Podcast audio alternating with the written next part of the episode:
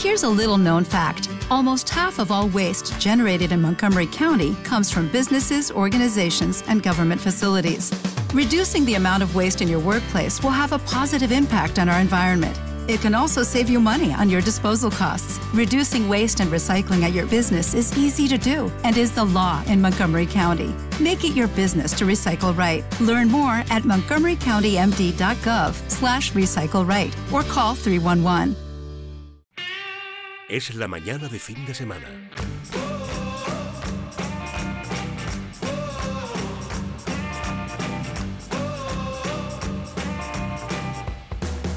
Con Jaume Sagalés. En Es Radio. Las 11 en punto de la mañana, muy buenos días, bienvenidos. Arranca aquí, es la mañana del fin de semana, el Cultural de Es Radio. Con Alicia Parente, buenos días, Alicia. Buenos días, Jauma, ¿qué tal? Bien, y con Miriam García, buenos días, Miriam. Estoy encantadísimo un día más con las dos jefas aquí a mi lado. Muchas gracias. Nosotros también estamos encantadas contigo, ¿no? Es recíproco por nuestra parte. Oh, cuánto cariño nos damos. Oh, qué bonito. bueno, vaya día tenemos hoy, Jauma. Tenemos una cantidad de temas. Primero de todo, el tren de Santa Marta, por supuesto, que viene a la estación con Javier Santa Marta y además con Isabel de Barreto, una mujer bastante fascinante. Bueno, la única almirante mujer hasta la fecha y según en las crónicas que nos publica Javier Santa Marta, adelantado de las Islas Salomón. Bueno, su marido fue, pero bueno, le ayudó. En fin, lo conoceremos luego. Un tema interesantísimo. Isabel de Barreto. Pues sí, se pone de gala el tren de Santa Marta para esta mujer y después entraremos en el laboratorio de Miguel con el profesor Miguel del Pino porque nos viene a contar cómo el cuento está a punto de terminarse. Dice la política fuera de la ciencia. Pues sobre este tema nos hablará Miguel del Pino, que yo creo que, bueno, nos adelantó un poquito ayer por donde iba a tirar. Así que, bueno, yo creo que va a sentar cátedra ¿eh? el profesor Miguel del Pino. Sí, esta semana varios expertos hemos ido conociendo que expertos climáticos, algunos premios Nobel dicen que, que con la argucia del cambio climático se están haciendo cosas que igual no deberían hacerse. Bueno, Mm. los, los haremos con él. Pues luego lo descubrimos. En la biblioteca de Elia tenemos los libros de literatura infantil y juvenil, en este caso Stranger Kids, 24 horas sin padres, editado por Montena. 24 horas sin padres, Jaume. Tú que eres más joven que yo, ¿alguna vez te ha pasado que te han hecho un decálogo de cosas que no debes hacer y te juntas con amigos? Estoy 24 horas sin padres y la lías parda. Que yo soy una persona muy buena, Jaume. Yo no hago esas cosas, pero no sé no. por qué me da la sensación de que tú a lo mejor sí que lo has podido hacer, ¿eh? No, no lo he pero hecho no nunca, sé, no. ¿eh? Digo, Yo he sido buen chaval, nunca lo he Ah, hecho. bueno, bueno. Siempre he cumplido rajatabla, tenía miedo de que me pasaran luego cosas malas. de que te tiraran de las orejas, ¿no? Por ejemplo, sí. Bueno, pues vamos a conocer esta historia con Isaac Palmiola, que es el autor, y así que esto en la biblioteca de Elia y después darán las 12 y nos vamos a ir de viaje a la antigua China, esa época de los guerreros, porque en el MARC, en el Museo Arqueológico de Alicante, tienen una exposición que se llama Los guerreros de Xi'an hasta enero de 2024. Tenemos a Juan de Dios Navarro Caballero, que es diputado de Cultura, Contratación y Residentes Internacionales de la Diputación de Alicante, que nos va a contar todo lo que podemos descubrir y conocer en esta exposición, pues lo que os digo, en el Museo Arqueológico de Alicante. Qué bien. Y después viene Javier Urra, que siempre imparte aquí conocimientos y sabiduría. Y yo la verdad es que voy a confesar una cosa. Me quedo un poco embobada cuando lo oigo hablar porque me parece que es un hombre tan sabio que como no voy a entrar en una especie de trance. Que también es una habilidad un poco peligrosa, ¿eh? Porque... Pero bueno, nos viene a hablar de la inmadurez colectiva que parece ser que vivimos en esta sociedad a día de hoy. Pues sí, Así que eso. ciertamente sí. Después con Repsol nos vamos con Félix Land, que es nuestro, nuestro hombre de los vinos de binario.es, para hablar sobre más maridajes magistrales con los vermú y otro aperitivo, que parece ser que gente de oyentes de este programa le escribieron a Félix y le dijeron, oye, que queremos saber más. Pues hoy, más que no se queden con las ganas. Y después en el cajón de amigos tenemos a Pedro García Aguado, que viene a continuar con este tema de las adicciones tecnológicas o comportamentales. Comportamentales, qué difícil Sí, eso, ¿eh? Comportamentales. De Difícil. comportamiento, ¿verdad? Bueno, digo, difícil la palabra, porque también, la verdad, adicciones comportamentales también es una, es una movida bastante interesante, pero la Cierto, palabra sí. también es chunga. bueno, y después en el cine, Juanma González nos trae los estrenos no solamente en la gran pantalla, sino también en la pequeña grande, un poco grande sí que son ahora las plasmas. Pero bueno, primero de todo, Equalizer 3 con Denzel Washington, notas sobre un verano, Passages y la serie One Piece que ahora la han hecho con personas. Ah, Así sí. que bueno, pues todo esto nos lo va a contar Juanma González a la una, de una a una y media, espacio para el cine. Eso es lo que Qué te cuento, Yauma. Pues tenemos muchas chichas, así que ya podemos arrancar, si te parece, ¿no? Pues venga, arrancamos con el tren de Santa Marta. Es la mañana de fin de semana. Hoy he ido a una entrevista de trabajo y la responsable de recursos humanos me ha preguntado por el vacío de dos años en mi currículum. Por cómo me miraba, es como si supieran lo de la cárcel. Cuando matas a alguien en la carretera, lo matas todos los días de tu vida. Dirección General de Tráfico, Ministerio del Interior, Gobierno de España.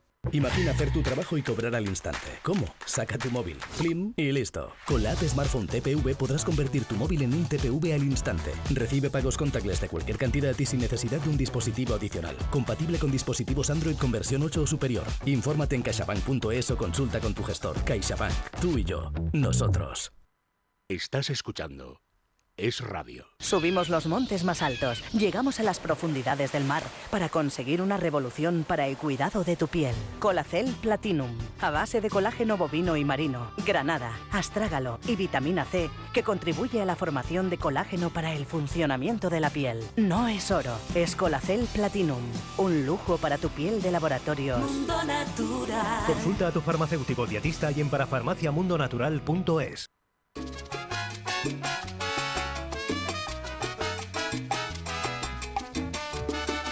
Arrancamos como cada domingo, hoy es 3 de septiembre, con el tren de Santa Marta. Javier Santa Marta del Pozo, este humilde escritor de provincias. Muy buenos días, profesor. Muy buenos días, tengamos en estos, en estos días de agua que por fin, oye, eh, yo sé que ya es muy triste volver a septiembre, el día uno, la vuelta al cole, la vuelta con la- la- las estas, ¿cómo se llama esta? La, la depresión postvacacional, leche, si habéis tenido vacaciones no te coges encima la depresión. Eh, Bueno, claro, los que han cogido vacaciones tienen depresión. Tú y yo no podemos cogerla. Es que a mí me gustaría saber qué es eso de tener una depresión después de vacaciones. Pues Los nosotros autónomos incluso estamos, eh, hasta- los- eh, estamos exentos de estas cosas. Lo más que hacemos a lo mejor es que nos movemos de sitios, que hasta cuando me pegué esa breve escapadísima Galicia, desde ahí que estuve entrando yo ahí, Sí. o sea, en vivo y en directo para que nuestros oyentes estuvieran, pues eso, subiendo ahí al tren de Santa Marta y viendo pues estas vidas de, de- de personajes de, de- de nuestra historia, pues a veces tan olvidados, a veces desconocidos y a veces que son complicados de conocer, porque quien se nos sube hoy al tren la verdad que mm, está envuelta en las brumas de la leyenda, del desconocimiento, de los tópicos. eh, un personaje complicado, sí, sí. Es Isabel de Barreto, como nos dijiste, y tú, como bien has titulado en algunos de tus eh, mensajes, de tus trinos, de X, Mm. ahora ya no es Twitter, es almirante y adelantada de las. Islas Salomón. Y antes que nada, bueno, Claro. si quieres empezamos con la historia y luego me cuentas lo que significa ser adelantado, ¿vale? Efectivamente, es que es que digo que es una mm, hay una hay una herramienta que yo recomiendo mucho eh, que la Real Academia de la Historia pues por la verdad que se está poniendo las pilas en muchos aspectos. Ya hemos hablado de ese mapa eh, que ha hecho sobre todo lo que es eh, la, la hispanidad el concepto de lo que fue el Imperio español una especie de Google Maps eh, virtual en el que uno pueda eh, puede viajar a, lo largo de toda la historia durante siglos y, y viendo que, que, vamos que como aquel poema no de no hay un puñado de tierra sin una tumba española bueno pues ahí hay verdaderamente una una relación con la historia de España en fin con lo que fue con lo que fuimos y con lo que bueno que no sé si sentirnos orgullosos o no, pero oye, ahí está esa realidad. Y yo y una de las herramientas que, que ha empezado también a funcionar muy interesante es el, diccionario biográfico, el diccionario biográfico español, porque porque antes, pues es verdad, pues muchos personajes, pues había que tirar pues de unas fuentes pues, pues muy básicas, no siempre era, era, fácil. Y, esto me refiero porque, eh, por ejemplo, si uno va a, a lo que todo el mundo mira, mira Isabel Barreto y busca, pues eh, va a salir que efectivamente es una, una mujer, una, eh, en un principio, o aparentemente gallega.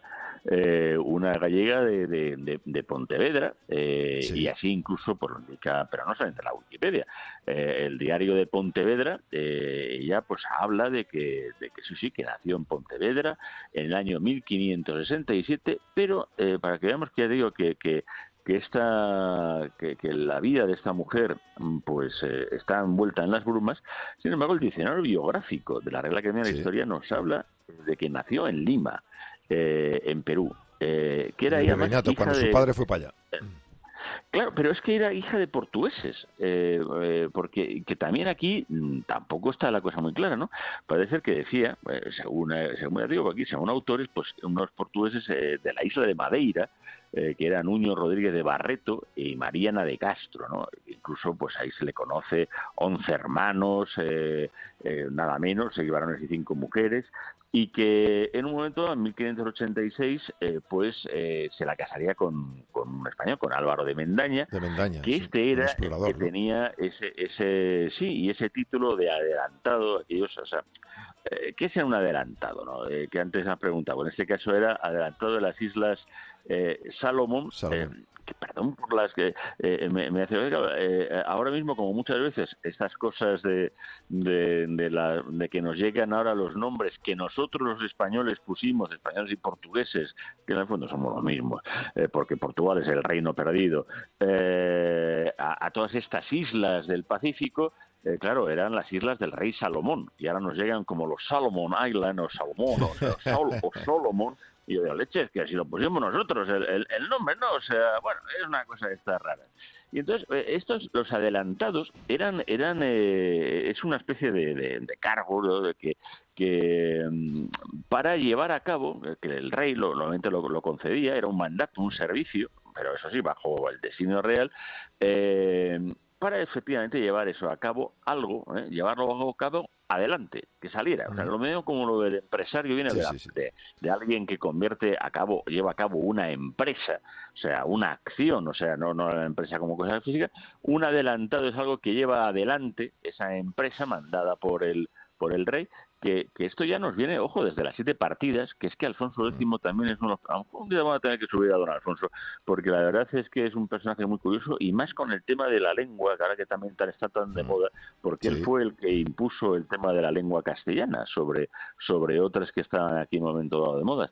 Entonces era, era un- una, una, una función que se podía hacer además bueno, en paz o en guerra o lo que fuera, ¿no?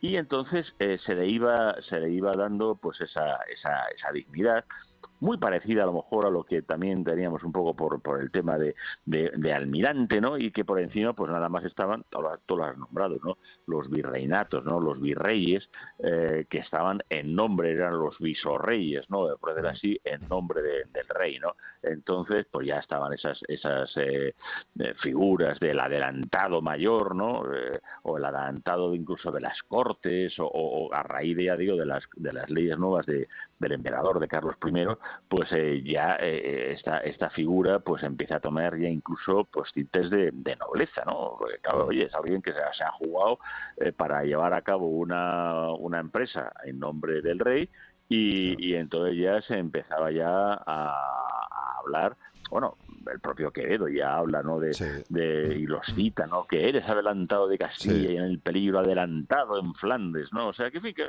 que es una, una figura, pues efectivamente, que lo van, que sea, lo van recogiendo. Y este, Al- este- este Álvaro es lo que el- fue, el- el- fue en busca, en este busca de oro a las Islas Salomón y las descubrió y por Era- eso le dijeron, ahora puedes seguir buscando, ¿no? Pero sin dinero. Ahora puedes seguir, ahora puedes ir buscando. Claro, o sea, entonces eh, es que en esto las situaciones eh, de decir, oye, embárcate, mira a ver qué se hace, a ver qué, qué no, qué no. qué- Eh, bueno, el caso está en que ya te digo, esta, esta doña, esta doña Isabel, que no sabemos muy bien si al final eh, tenía esa ascendencia también portuguesa de un marino por llamado Francisco Barreto y todo el tema, ya te digo que hay, la- hay quien tiende mucho a decir que ella eran originarias de Viana do Castelo y que lo, lo del Barreto venía por los de la Barra, ¿no? A, a la- esa, bueno, eh, como Sanlúcar de Barrameda o en otros sitios, ¿no? La Barra es esa ese banco de arena que se forma en las en las desembocaduras, pero ojo, del río Lima. Eh, eh, entonces, por eso hay un lío de si fue de Lima de Limeña, de Perú, o si de fue, fue del río Lima, ¿no? Y que de ahí venía todo el tema. Bueno, claro. estas cosas ya ves tú lo, lo complicado a veces que, que es realmente saber, porque a lo mejor, digamos, y normalmente lo único que se tiene como documento eh, para saber si, porque nos pasó con Agustina de Aragón, si era, por ejemplo, de Barcelona de Reus, era dónde había sido bautizada. Ya lo de. Parida, pues ya no sabemos muy bien. Pero como bien dices, el caso es que eh, ella sí que está claro que se marcha a Nuevo Mundo, eh, ella es verdad que se marcha ahí al Virreinato de Perú y que eh, con 18 años conoce a este adelantado que me, me habías dicho, al leonés don Álvaro de Mendaña, que ya tenía sus 44, ¿no? que ya había, pues eso, navegado por esos mares, descubierto esas islas Salomón, y, toda esa zona, bueno, pues el caso está en que, claro, ahí, tú has dicho, ahí siempre cuando se llegaba, llegaban los indígenas, decían, por ahí hay oro, por ahí hay piedras preciosas y no sé qué y tal. Y entonces decía, oye, incluso se, muchas veces se iban se iban con dos libros, bueno, con, dos. Uno, la Biblia, era, era el libro de cabecera, y muchas veces de ahí se, entendía que era, pues oye, la, la Biblia también se la entendía en su momento dado como una especie de libro de historia, y se iba tirando de, de, cosas que había, incluso se decía que en el Antiguo, en el Antiguo Testamento eh, había eh, un reino que se llamaba el reino de Ofir, eh, que precisamente era el que suministraba ese oro al sabio Salomón. Por eso precisamente todo ese tipo de, relaciones de por qué, el por qué se le ponía el nombre de uno u otro. Y, entonces, claro, ya el oro empezaba a ser importante y entonces, pues, eh, ahí que se marcha este don Álvaro del puerto del Callao hacia el oeste, eh, pues buscando ese, esos archipiélagos, ahí les va a dar esos nombres, lo que pasa que de oro nada. Y, Felipe II, que, que, por eso también hay esa relación, y yo creo que esa confusión con el tema portugués, porque estamos con Felipe II. Por cierto, que exitazo lo de las leyendas, perdón, que, que lo de la, lo de las jornadas de la, de la leyenda negra, coño, que es que ya no hay entrada, hace falta un mes, o sea, perdón que les diga, pero bueno. Por algo eh, será, a ver si le pagan más, porque Santa Marta se lo está currando, ¿eh? para que les llene todo esto. ¿eh? Hombre, lo, que hay que hacer ahora ahora mismo que, oye, los que quieran apoyar seguir en el tema, hay una fila cero, eh, lo siento por hacer aquí, aquí, aquí, meter aquí cuña, pero hay una fila cero de mecenazgo que si quiere usted, con un eurete, oiga, pues un euro ayuda precisamente eso, eh, a que porque aquí no hay cosas, como alguien dice por ahí, eh, gratis no hay, nada, a no ser que sea socialista. O sea que un eurito nos va a ayudar mucho. Ya que estamos, dime la página web para que puedan entrar y, meter dinero, ah, los que quieran uno entra, ir a las eh, jornadas. En claro, en Eventbrite, bueno, ahí pone, uno pone en Google eh, o Jornada Leyenda Negra y ahí va a aparecer Felipe II, Jornada Leyenda Negra y le va a ir directamente al enlace de, de Eventbrite, de Eventbrite para entrar. Pero bueno, por eso digo que estamos en Felipe II. Es un tan importante este hombre porque, claro, es el momento dado también que Portugal y España ya es el reino unificado que, siempre habían soñado incluso los reyes católicos, que se había pensado en ello desde, desde la, reconquista y, el que, bueno, pues eh, le da, eh, como bien dice, de dinero nada le dio Felipe II, le dio el título y, claro, esto costaba, que estaba muy, muy mal. Pero ¿qué pasaba? Que Isabel, eh, esta joven Pizpireta, y parece ser que decían que muy guapa, eh, lo que sí que venía es con una buena dote, sí que venía con dinero. Y entonces solamente con la dote de la de, Isabel, pues eh, se pudo aparejar eh, uno de los galeones que iba a tener un nombre muy muy también muy español, el Santa Isabel, ¿no?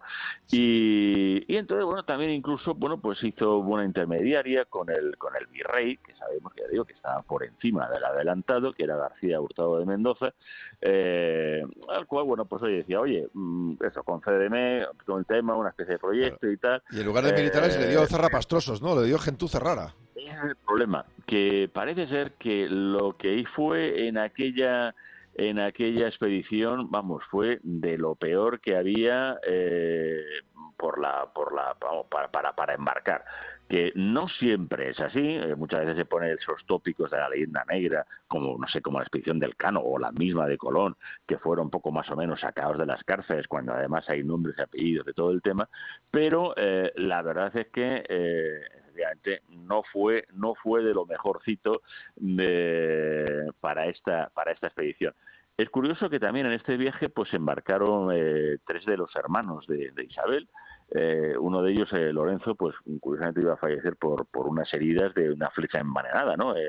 Que porque claro, ahí se iban a enfrentar mm, pues con las luchas que, que de, de, los de los locales de, de, las islas en donde no sabían si eran amigos o no enemigos no y, y bueno, pues esta, eh, en, esta, en esta expedición, que al final yo digo que, que iban a que iban a ir también con el almirante López de Vega en otro galeón, el San Jerónimo.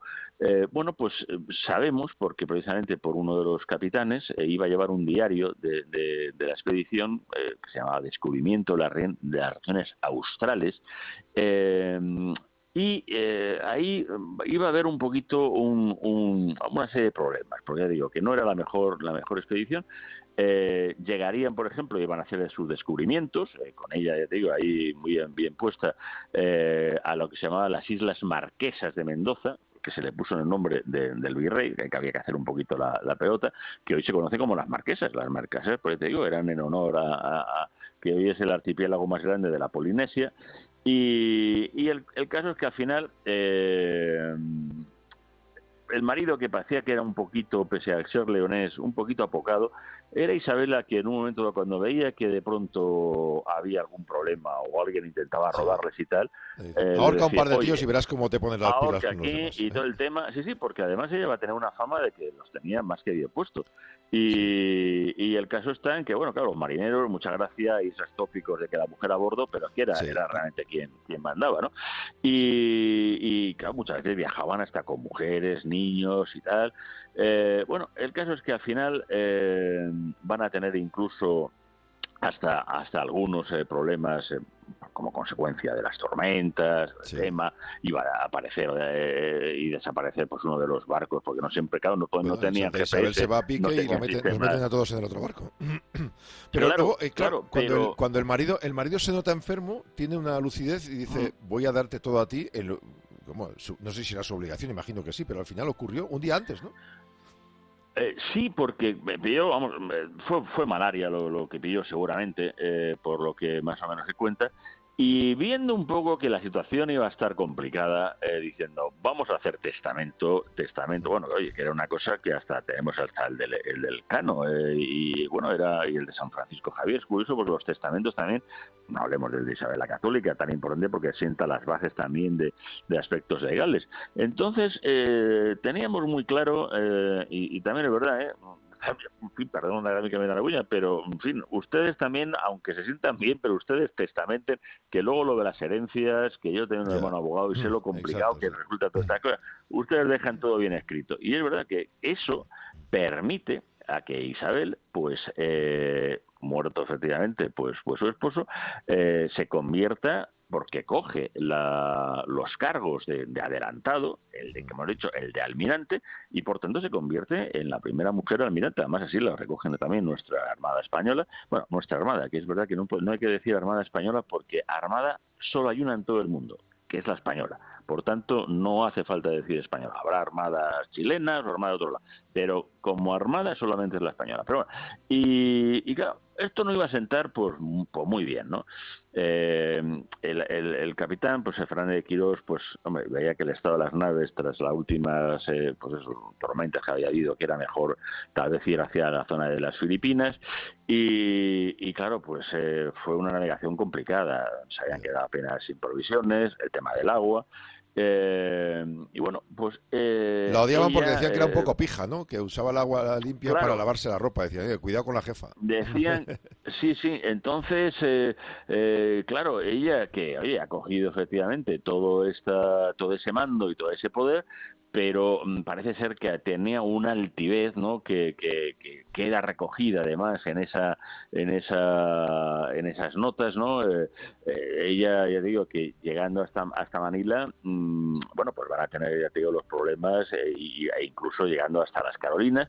Y bueno finalmente pues bueno ella va con mano de hierro pues no permitiendo ningún tipo de motín y llegaría ahí a, hasta Manila, hasta, las Filipinas, eh, que es donde además se iba a casar con un caballero de la Orden de Santiago. Ah. Eh, que era además eh, sobrino del gobernador de Filipinas, eh, Fernando de Castro. que también sabía muy bien, Fernando de Castro, ¿no? Y, y entonces que con el navío San Jerónimo, pues iban a ir hasta Acapulco, ¿no? Eh, donde incluso ahí acabaría también teniendo un cargo de encomendera, ¿no? De, de Guaraco. o sea que vamos, que la verdad es que, en fin, estaba la, la, mujer, pues como que dice, muy, muy bien, muy bien situada, ¿no? Eh, y, ahí, bueno, pues se fueron colocando y pensaron en un momento dado en el tema de, retornar, no se sabía muy bien, para recoger alguna encomienda en el Perú, eh, o incluso también eh, regresar a España, a lo mejor para eh, de alguna manera llegar a, alguna no sé si, a, intentar tomar algún cargo o una cosa así, no sé muy bien, pero el caso es que en la ciudad de Castrovirreina, eh, la que ya sí que es verdad que había sido nombrado gobernador este nuevo esposo, pues este 3 de septiembre, ya digo, de 1612, eh, pues iba, iba a fallecer, ¿no? Iba, iba, iba a morir. Eh, no se sabe muy bien eh, cuáles las causas, de, o yo desde luego no las he encontrado, pero ella también tuvo muy claro eh, que, bueno, mm, iba también testar, hacer un testamento donde quería que sus cuerpos, sus restos, ¿no? fueron trasladadas al convento de Santa Clara, curiosamente en Lima.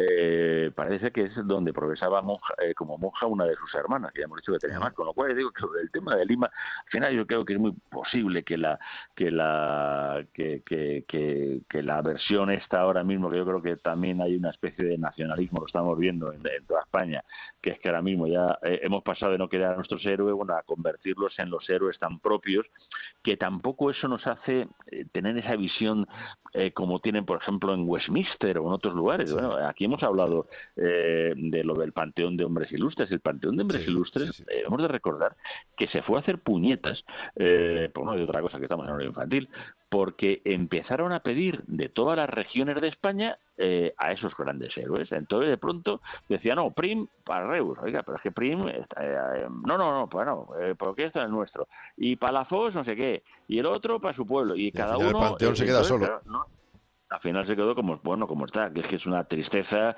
de verdad, vean a verlo, porque la verdad que las obras y las esculturas de Benjure son una maravilla y al lado de Atoche, cuando vengan ustedes, y es un sitio que además luego pues como país, a, país a veces no a veces no tenemos remedio, pero bueno, no, es lo que hay. No, no, no hay, no hay manera, no hay manera. Entonces, eh, y el caso, bueno, que, que pues eh, mm, se, se, se, presume que ahí estarían entonces los restos en esa iglesia de Castro Virreina eh, donde reposarían los restos, bueno, pues esta digo, de esta, de esta almirante, de esta mujer, eh, en la cual, pues hombre, que era altiva, que era fuerte, que era dominante, es posible que esto, este tipo de, de, de, de, formas de actuación, pues a un hombre no se lo hubieran dado porque se lo hubiera dado como propias. Es lo que le pasó también a Burraca, que hemos hablado de ella y ha entrado, que le llamaban la temeraria. Parece que siempre en estas cosas, eh, pues a una mujer, pues eso, con las cosas bien puestas, pues eh, que no, había esa visión machista del personaje y entonces, pues seguramente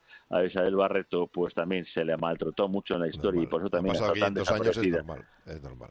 bueno, pues hoy subimos al tren de Santa Marta entonces a Isabel de Barreto. La única almirante mujer hasta la fecha y adelantada de las Islas Salomón. No está mal, ¿eh? No está mal. Y, no, y, nos ponemos una camiseta de las delegado hispánico, que yo la tengo, la verdad, que además le ah, pusieron un homenaje con esto con estos diseños que hace Vanessa tan tan tan interesantes y nuestro querido amigo también eh, Fabio Castaño, porque, oye, tenemos también que vestir de historia, que estamos que tenemos que estar orgullosos de lo nuestro, que caramba, que también a veces que digo, que lo que bien has dicho, que, que parece que, que nos, nos pesa o nos duele o no sé qué. En fin, es, es, así. Tomamos así. Javier Santa Marta del Pozo, un lujo. Muchas gracias. Feliz semana. Muchísimas gracias. El tren arranca, pero la semana que viene tiene nueva parada con nuevos personajes ilustres.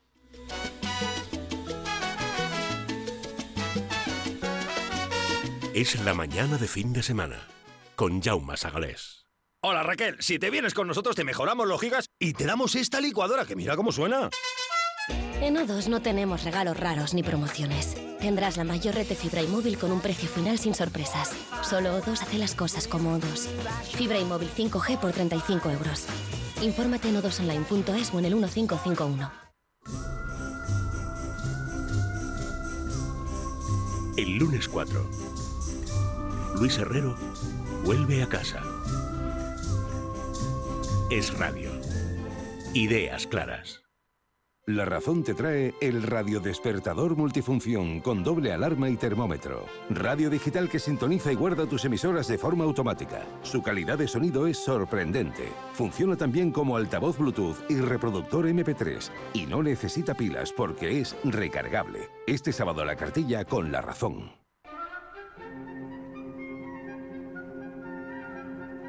Las 11 y 29 minutos, estamos ya en el laboratorio. Miguel del Pino, buenos días.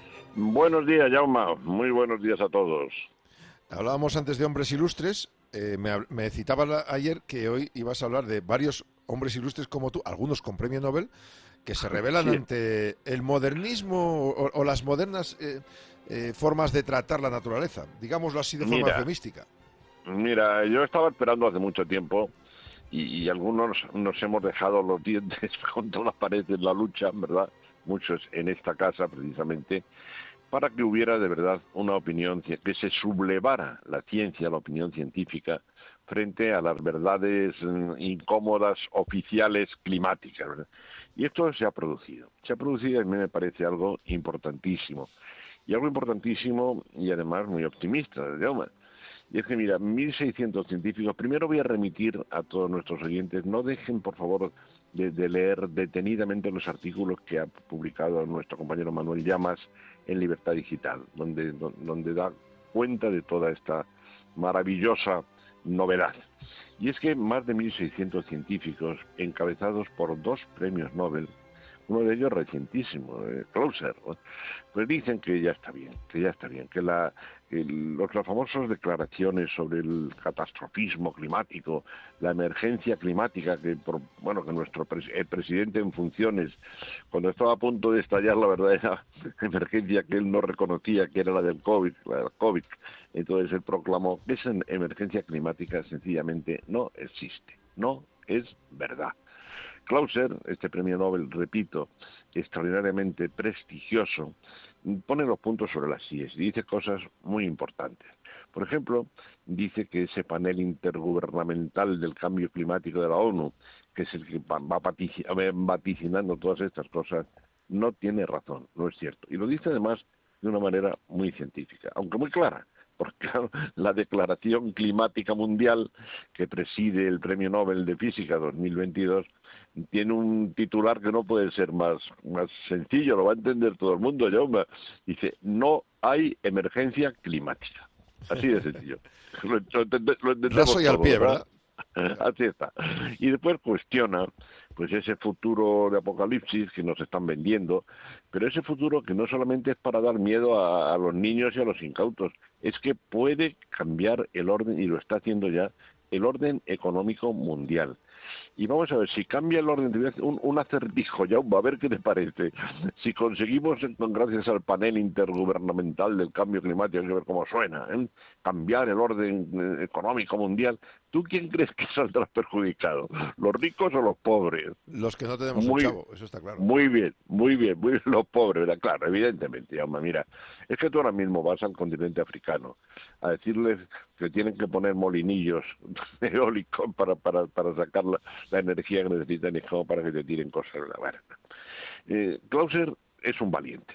Es un valiente y no tiene ningún miedo pues a, a- a reclamar la verdad frente a la verdad oficial. Y fíjate una cosa muy curiosa que además dice mucho como prueba, es que hace poco Clauser pues fue cuestionado y se le quitaron las subvenciones que iba a recibir para un congreso en el que iba a declarar su verdad. No tuvo subvención. Y eso eso es lo que le ha pasado a muchísimos. Mira, cuando se hablaba de un consenso científico, hubo un valiente también, un valiente un querido amigo, que fue Jorge Alcalde, cuando en su libro Las mentiras del cambio climático, hace, hace- cuando esto estaba en, en plena efervescencia, dijo que era mentira, que no había consenso, que no era verdad, que lo que pasa es que publicaban los que tenían la verdad oficial como lema y era, era los que se financiaban, los que no lo podían, ¿verdad?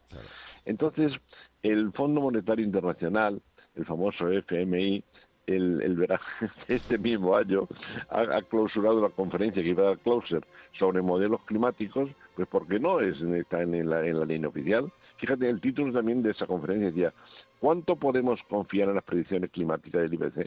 Bueno, la respuesta sería muy poquito.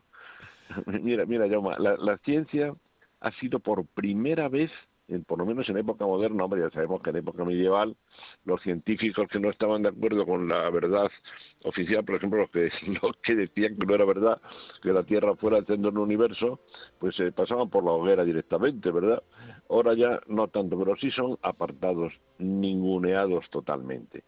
Y mm, vamos a basarnos, para, para informar también nosotros por nuestra parte, no limitarnos a cuenta, en dos cosas. Mira, uno de los grandes errores que se admiten como oficiales es basar en el carbono Fíjate cuántas veces hemos hablado de la descarbonización. Hay que descarbonizar. El CO2 es un veneno. El CO2 no es un veneno. El CO2 lo que es es un maravilloso alimento para las plantas, que lo incorporan y lo convierten en carbono orgánico. Mira, yo en este momento me acuerdo de un queridísimo profesor mío, el profesor Bustinza, que había sido, fíjate qué, categoría tendría este señor, aparte de la, de la, categoría humana, que era maravillosa, que había sido colaborador e íntimo amigo de Fleming, que le consultaba cosas cuando estaba a punto de descubrir la penicilina. ¿eh?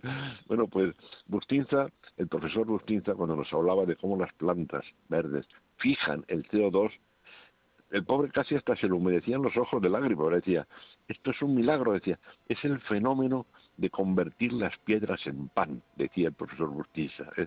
Claro, las plantas fabrican materia orgánica gracias al CO2, o sea que el CO2 no es un veneno. Sin embargo, en, los modelos informáticos que nos ha regalado el panel de la ONU, el CO2 se, plantea como algo terriblemente malo y peligroso, y en cambio se desprecia un gas de efecto invernadero que tiene una importancia enorme, que es el vapor de agua. Entonces, mira, esto es como si tú pones cosas en una costelera, ¿no? Coge una costelera, que en este caso es lo que yo he llamado el ídolo de silicio, el ordenador.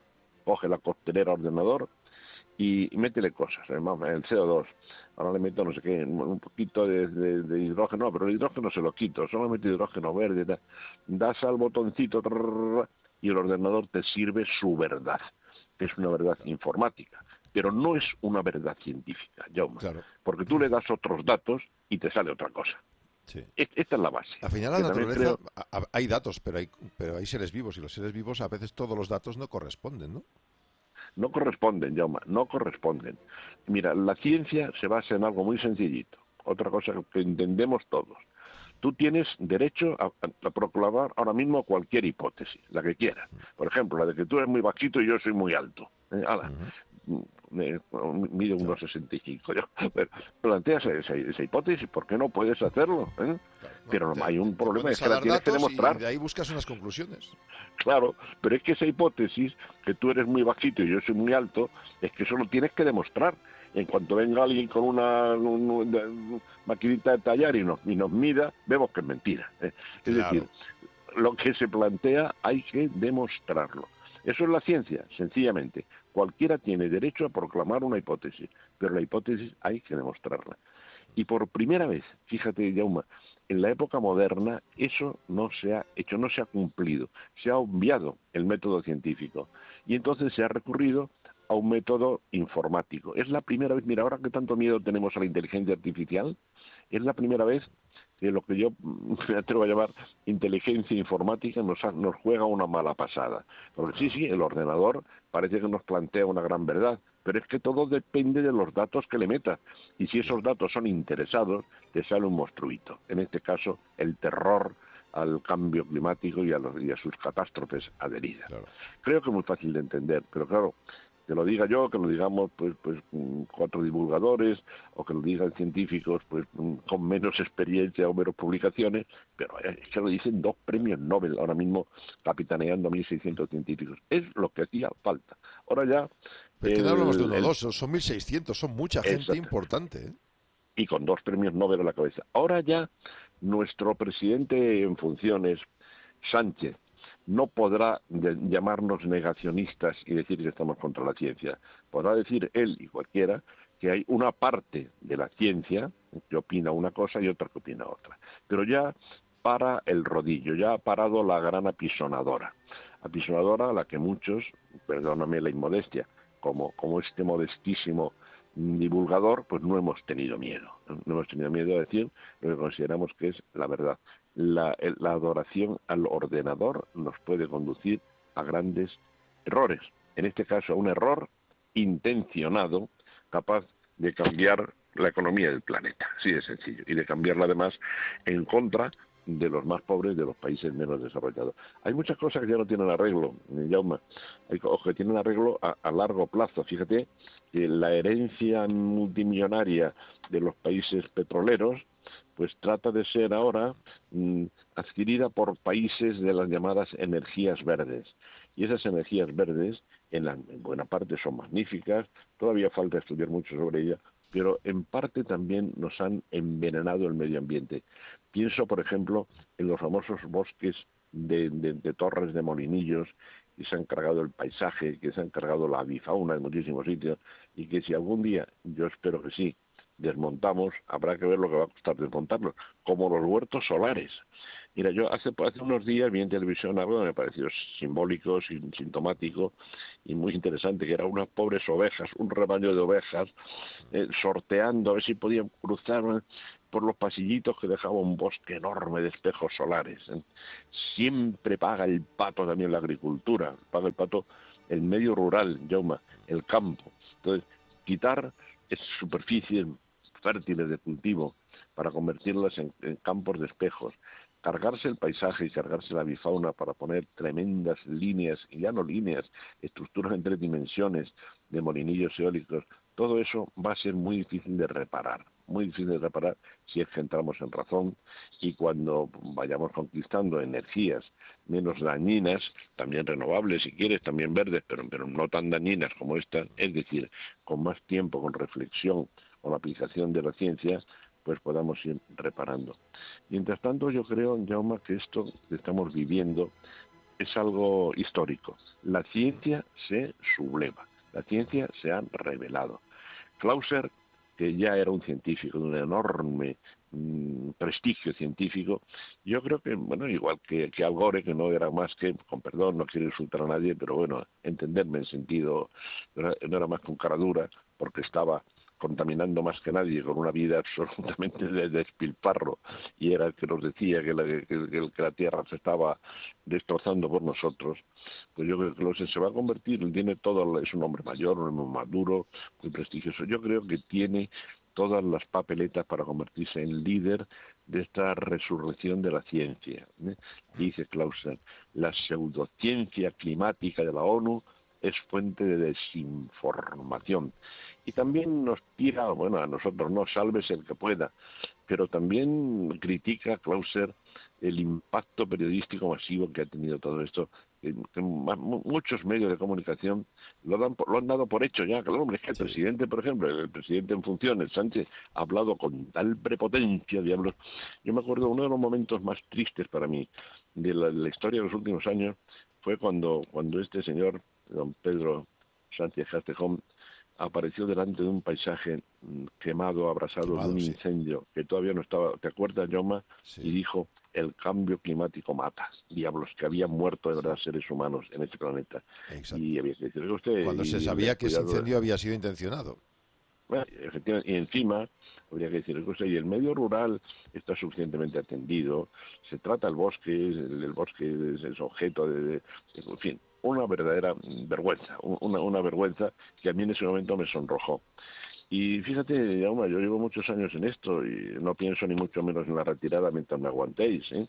pero de verdad que para mí sí sería, sí sería edificante y bonito ver cómo las, las aguas vuelven a su cauce, cómo se vuelve al método científico, cómo se vuelve a, a, rebatir las exageraciones y desde luego cómo termina lo que también está llamando Clauser la corrupción de la ciencia. Mira qué frase que repite también nuestro compañero y amigo Manuel Llamas en Libertad Digital. Dice que la narrativa popular sobre el cambio climático refleja una peligrosa corrupción de la ciencia que amenaza la economía mundial y el bienestar de miles de millones de personas.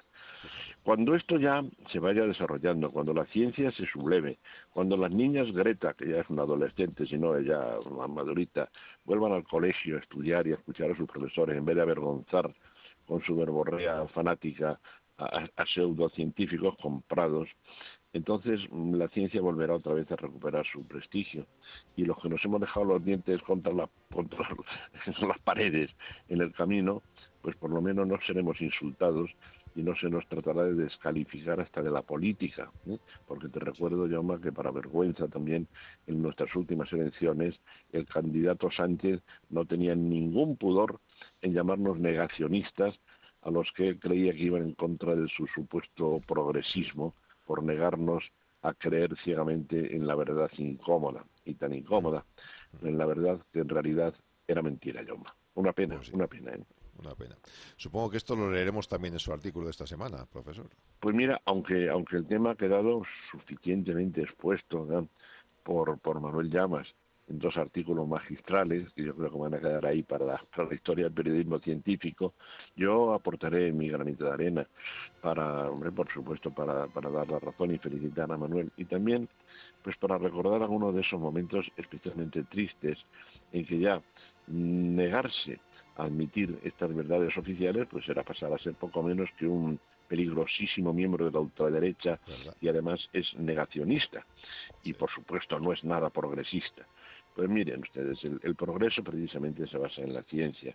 Mira, yo hace unos días pues pues también he tenido que visitar a una familiar, me quería a un hospital, afortunadamente por un tema leve, y en ese mundo del, del plástico, imagínate, Jauma, lo que supondría quitar el plástico de un hospital. O sea, a ver qué economía podría ser sostenible si le quitan los tubos, las bolsas, todo.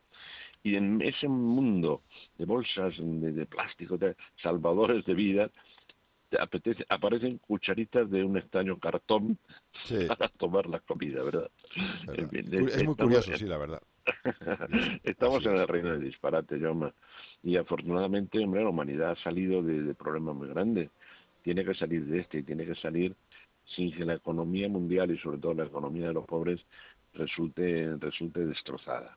Vaya usted a, a paseos y si quiere irle a pedir a los países africanos que están ahora mismo en vías de desarrollo que no, que, que no se desarrollen, que no, que no tienen derecho a utilizar energía, que tienen que poner molinillos. Mira, vayan ustedes a paseo, de verdad, porque, porque han ido demasiado lejos. Ya no solo derecho al pataleo, sino información científica. Miguel del Pino, muchísimas gracias. Pues ha sido un gran placer, de verdad, que qué gusto poder quedárselo a gusto diciendo estas cosas, ¿verdad? Y no ser el único. Ya lo dicen también científicos, de verdad. Yo soy un modesto divulgador jubilado, pero es que esto lo están diciendo ya miles de científicos capitaneados por prestigiosísimos premios Nobel. No, esto no es una cosa de negacionistas locos. Esto es una cosa de una reivindicación científica frente a una pseudociencia demoledora. Hasta la semana que viene, muchas gracias. Hasta la semana que viene, Jaume. Un fuerte abrazo para todos. Es la mañana de fin de semana con Jaume Sagalés.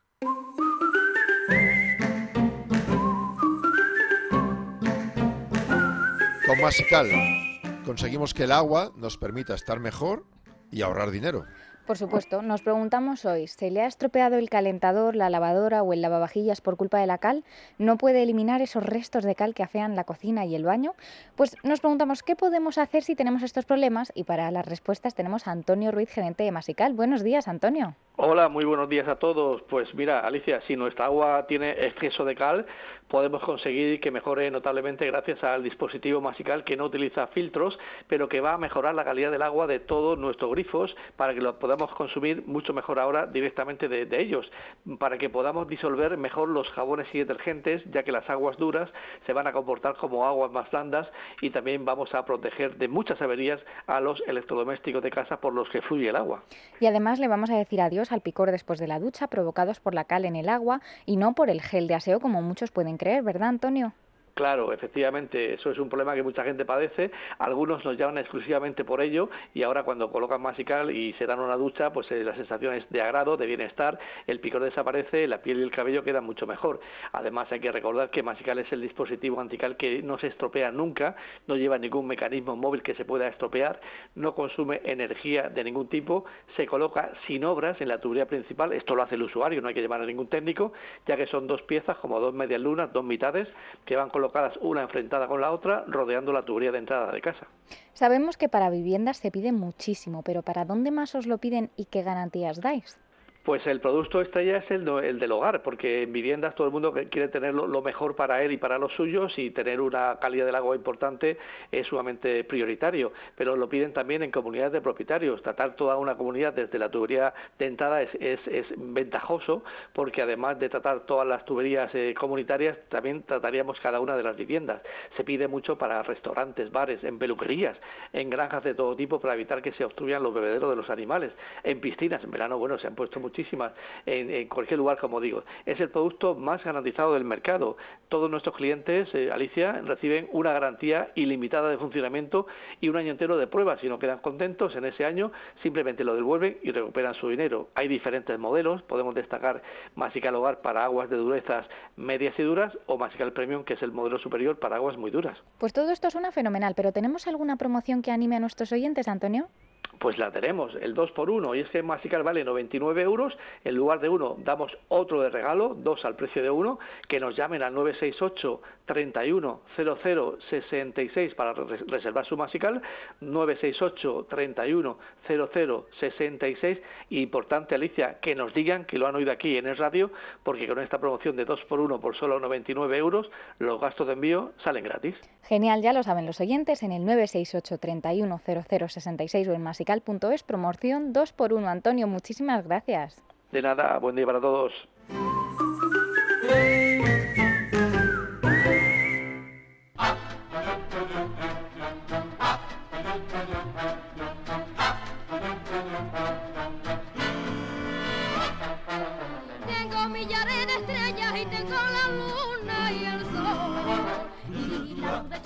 Abrimos la biblioteca de Elia Rodríguez de Literatura Infantil y Juvenil hoy eh, con una nueva, supongo va a ser una nueva secuencia de libros, Stranger Kids. Está 24 eh, horas sin padres, es el primer título que tenemos, ilustrado por Camilo Correas, editado por Montena. Está precioso, además, muy interesante y provoca una sonrisa constante. Bueno, Isaac Palmiola, que es el autor, es un, hombre acostumbrado a las superventas. Perro Holmes, por ejemplo, eh, tenía algunos más también, como Secret Academy. Isaac Palmiola, buenos días. Buenos días, ¿qué tal? ¿Cómo, cómo hace uno para que cada, cada vez que se propone algo lo convierta en oro? Bueno, un truco es tener eh, buenas editoras alrededor y gente que trabajen, porque al final uh, me entrevistas a mí, mm, yo salgo en la portada, pero, mm, pero si hay una editorial fuerte detrás y editoras buenas, buenos ilustradores, y, eh, pues entonces lo tienes más fácil. Y un poco llevar un niño dentro también claro, está bien. Eso también, sí, sí. Eh, con Perro Holmes, 19 títulos, casi un cuarto de millón de ejemplares. Este Stranger Kids, este 24 horas sin padres, es el primero de... ¿Tienes prevista ya la serie o va a ir sobre la marcha?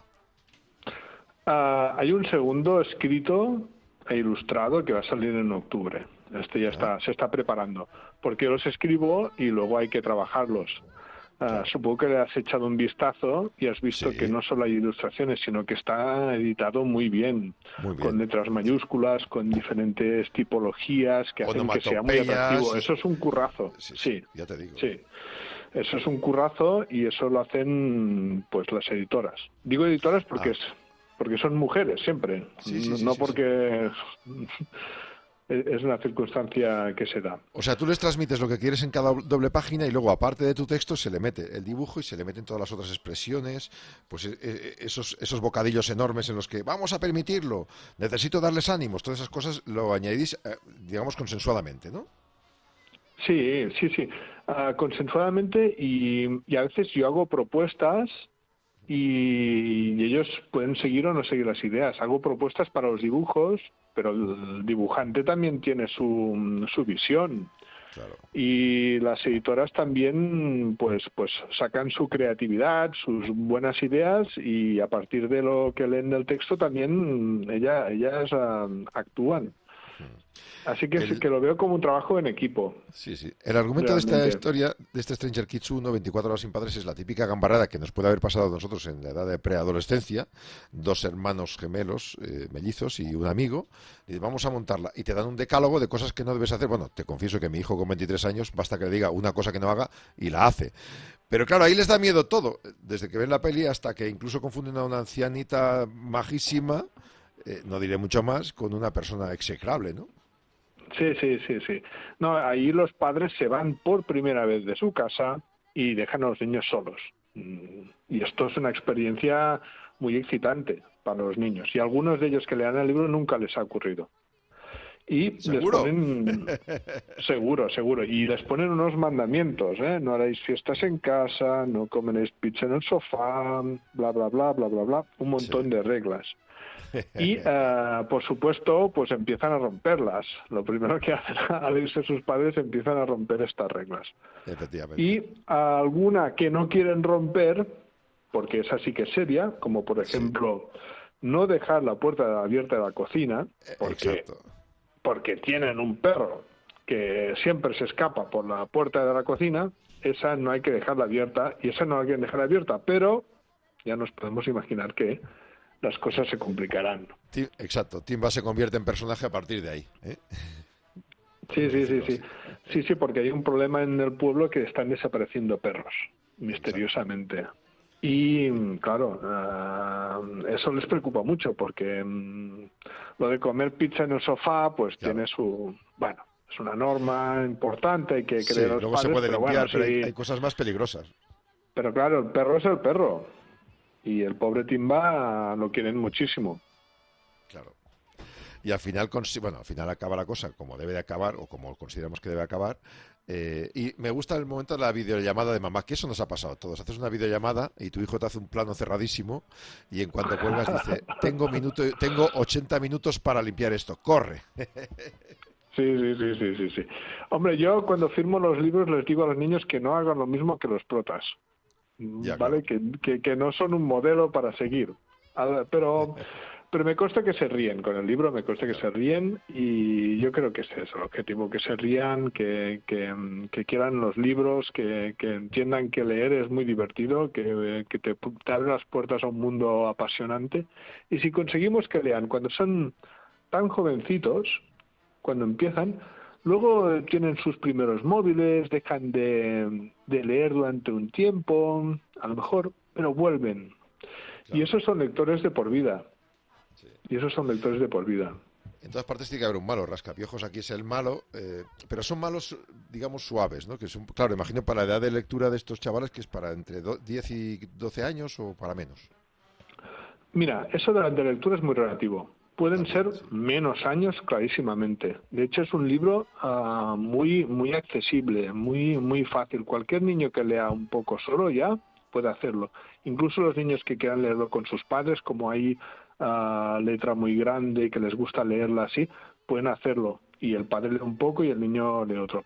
Así que, que pueden leerlo a cualquier edad, lo entenderán perfectamente. Y para un niño ya de 10 años es una lectura ligerita para él. Pero bueno, a todos, a, los- a mí como adulto también me gusta tener mis lecturas ligeritas. Algún libro que entre más fácilmente y otros a lo mejor más espesas, pero sí, ah, más jóvenes incluso. Y a niños que no les gusta leer a priori, este libro ah, les va a gustar, lo van a leer fácil y recibo mails de, de padres que me lo agradecen. Y Ostras, no me leía, pero con este, este lo ha devorado, ¿cuándo vas a sacar el próximo? Bla, bla, bla, esas cosas. Y te hace sentir orgulloso y contento. Bueno, a mí y a las editoras y al ilustrador, que son parte de- del equipo que lo ha hecho. Pues sí, unos hermanos, chico y chica, eh, un amigo, el perro Timba y los demás personajes te van a hacer disfrutar a ti y a tus hijos. Stranger Kids, 24 horas sin padres, esa es la primera. La segunda, eh, espero entrevistarle a usted en octubre para poder hablar de la segunda, si le parece. Por supuesto, allí estaré. Muchas gracias, que vaya